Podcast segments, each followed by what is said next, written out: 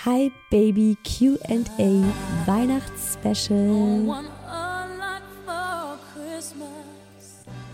Ho, ho, ho und willkommen zu Türchen Nummer 9. Hinter Türchen Nummer 9 steht die Frage von Karen. Liebe Isa, was bekommt denn dein Mann zu Weihnachten geschenkt?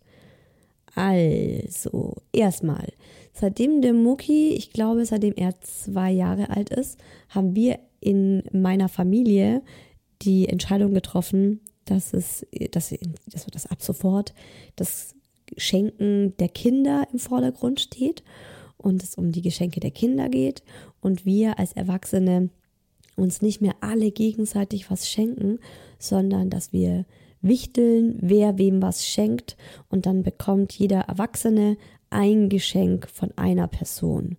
Das ist so erstmal die Grundübereinstimmung, die wir hatten. Trotzdem habe ich die Frage mit reingenommen, weil ich tatsächlich auch ein Weihnachtsgeschenk für meinen Mann habe. Ob ich ihn nun gezogen habe oder nicht, das ist mir wurscht. Ich, ich werde ihm trotzdem was schenken. Ich merke schon, so langsam äh, halten wir uns nicht mehr an diese Abmachung. Es gab auch schon letztes Jahr so ein bisschen Ausreißer, wo Leute gesagt haben, ah, ich habe das gesehen, ich musste an dich denken, ich schenke es dir einfach trotzdem.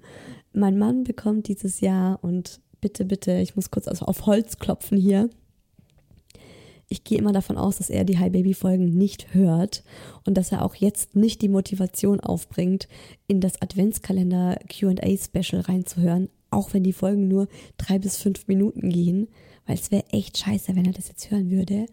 Aber mein Mann bekommt zu Weihnachten von mir ein, ein bis drei Fotobücher geschenkt. Wir wollen schon so lange Fotobücher machen, um diese diese Flut an Bildern irgendwie auch mal zu bewahren oder auch präsenter zu haben. Man hat so viele Bilder auf dem Handy, die schaut man sich so selten an und dabei sind es so viele, so schöne Momente, die da festgehalten wurden. Und ich möchte meinem Mann auf jeden Fall so ein Recap 2023 schenken und eigentlich würde ich am liebsten auch 2022 äh, und 2021 machen. Also, ne, so, ich würde ihm am liebsten so seit Geburt unseres Sohnes Recap-Bücher machen.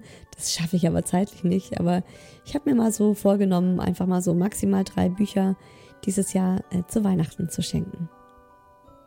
In diesem Sinne, Weihnachten ist kein Zeitpunkt, sondern ein Gefühl, Frieden und Wohlwollen in seinem Herzen zu halten. Und das wünsche ich euch schon heute.